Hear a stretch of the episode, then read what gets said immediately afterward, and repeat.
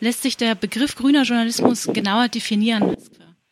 Ähm, also grüner Journalismus selbst ist jetzt in dem Sinne kein akademischer Begriff, mit dem ich jetzt auch äh, in Texten, in Fachtexten arbeite. Und grüner Journalismus ist eigentlich nur der griffige und sozusagen nach den Medien ähm, Aufmerksamkeitsregeln ein Stück weit gebaute Begriff für unser Portal, was wir haben an der Hochschule Darmstadt, was Nachhaltigkeit, Umwelt und Journalismus und Mediengeschehen beobachtet, äh, fördert, vor allen Dingen aber auch mittlerweile so, wir feiern jetzt fünfjähriges Jubiläum dieses Jahr, auch zu einem äh, Medium geworden ist, zu einer Plattform, auf der eben die Nachwuchsjournalisten, Journalistinnen ihre Texte, Beiträge spielen können, also ein Ausbildungsmedium.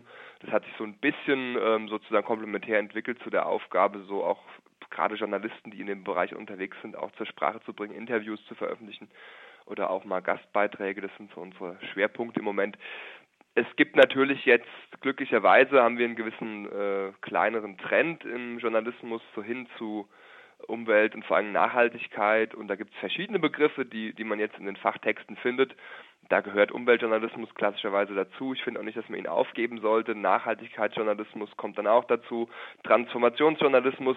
Ich würde aber wirklich mehr das äh, einheitliche, sozusagen das Verbindende, die Gemeinsamkeiten herausstellen, als da jetzt ähm, anzufangen, ähm, die Unterschiede ähm, sozusagen in den Vordergrund zu schieben. Die gibt es sicherlich da, hier und da mal, aber eigentlich geht es um viel Gemeinsames bei diesen Begriffen. Also nach meinem Empfinden gibt es ja sehr viele äh, Berichte auch über Umwelt- und Nachhaltigkeitsfragen. Gibt es äh, genug oder äh, grünen Journalismus? Das genug ist natürlich immer die wichtigste und spannendste Frage. Das hängt natürlich immer davon ab, woran man das dann festmacht, was so ein gutes ähm, Maß wäre.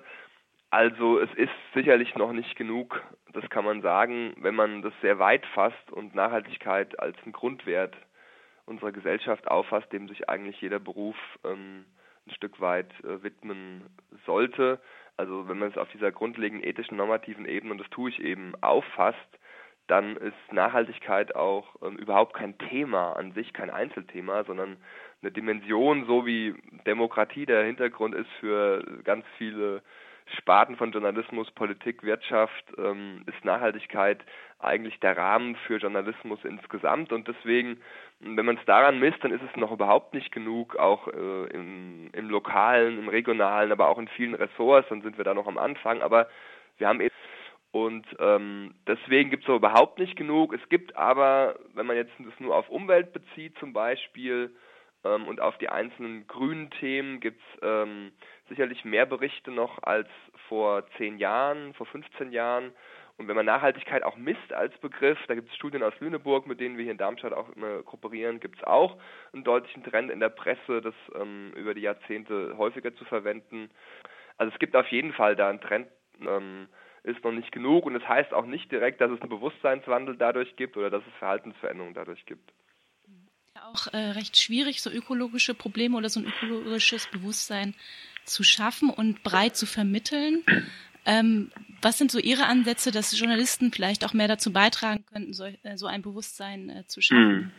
Ja gut, der erste Ansatz ist, dass wir sie ausbilden und deswegen ähm, mache ich diese Themen ja auch in der Lehre und auch in der Forschung. Ich kombiniere das auch vielfach. Ähm, das ist natürlich das, was wir als Hochschule hier auch zuvorderst machen, Journalistenausbildung. Und glücklicherweise gibt es jetzt einige Hochschulen, die in diesem Feld Nachhaltigkeit äh, einige Module haben, Schwerpunkte oder einfach auch einzelne Dozenten, Dozentinnen, die sind auch mehr geworden. Also da gibt es eine kleine Bewegung nach vorne und ähm, ja, und äh, es geht eben darum, äh, nicht nur das Rüstzeug zu vermitteln, also wie schreibt man jetzt vielleicht eine gute Klimareportage oder auch dann etwas spezifischer zu den Themen, was sind wie kann man die Klimanarrative und Deutungen verbreitern hin zu einer äh, auch gesellschaftlicheren Lesart dieser, dieser Dimension Klimawandel und, und auch ähm, einer vielleicht lustvolleren Lesart.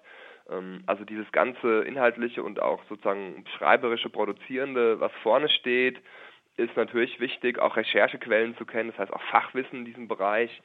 Da machen wir in, in Projekten, in Seminaren, in Textwerkstätten relativ viel, haben jetzt auch einen, so einen informellen Studienschwerpunkt.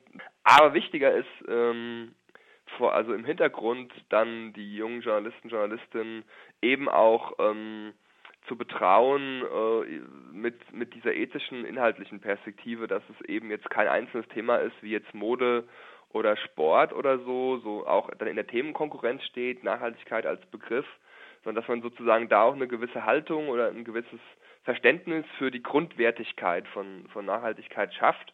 Und wenn natürlich das ein Stück weit wächst, äh, so, so eine Perspektive, wie so eine Matrix, äh, dann ähm, zieht sich das natürlich äh, durch das Verständnis des Berufes insgesamt durch. Deswegen muss man auf beiden Ebenen sozusagen im Vorgarten und im Hinterhof muss man ansetzen. Mhm. Jetzt habe ich gesehen, Sie machen ja aktuell ein Forschungsprojekt zu indigenen Klimanarrativen in Skandinavien. Mhm. Können Sie dazu was sagen? Also der Ansatz, äh, den ich jetzt in der Forschung verfolge, ist so seit ähm, 2015 eben Storytelling, was ja ein Trendthema ist, im Journalismus auch sehr wichtig, äh, zu verbinden mit Klimaberichterstattung und sich zu fragen, auch international, in verschiedenen Journalismuskulturen, wie ist es dort platziert, wie, wie ist das Verständnis von jeweils diesen Begriffen, aber auch zusammen, welche Rolle spielen also erzählerische Mittel, Genres, Formate oder können auch spielen im Hinblick auf eine andere Klimaberichterstattung. Und ähm, da haben wir viele deutsche Umweltjournalisten, Journalistinnen interviewt und auch in Vietnam geforscht mit anderen Methoden. Aber spannend ist natürlich auch zu den äh, Volksgruppen zu gehen, zu den ja, Minderheiten, die äh, extrem vom Klimawandel betroffen sind, ähm, viel stärker als wir jetzt noch hier im Alltag, wobei das bei uns jetzt natürlich auch zunimmt. Und da kann man in die Arktis gehen. Ich bin eben viel in Skandinavien unterwegs, da ich auch als Autor und Reise- und Umweltjournalist weiterhin arbeite. Lehre auch immer in Skandinavien Klimajournalismus in Oslo einmal im Jahr und habe da so einen Schwerpunkt. Wir machen auch hier so Scandinavian Journalism und so, also da gibt es so einen anderen Kontext auch. Und ähm, das hat eben dazu geführt, mit, mit so medienethnografischen Methoden, also teilnehmende Beobachtungen aufwendigerer Art, und da muss man auch dann wirklich in die Gebiete fahren, eben so ein ähm, Interviews zu führen mit ähm, indigenen Journalisten, also der skandinavischen Sami. In Norwegen habe ich jetzt angefangen, äh, in Schweden und in Norwegen und habe eben einen Rentierzüchter in der ja in der Wildnis wirklich äh, ein paar Tage begleitet, mit dem auch gearbeitet, der gleichzeitig aber Journalist ist, also Fotograf und ihn einfach ähm, beobachtet, dann auch befragt zu, zu Klimawandel überhaupt in seinem, in seinem Rentierzüchteralltag, Klimawandel in seinem Fotografiealltag und für halt Interviews mit den Journalisten mit der Frage, wie ist Klimawandel für euch als Dimension in eurer Berichterstattung, in eurer Wahrnehmung auch des, des sozialen Alltags in, in den Sami-Gebieten, ähm, wie wird das medial gedeutet und gesellschaftlich natürlich gesehen, da gibt es viele Parallelen.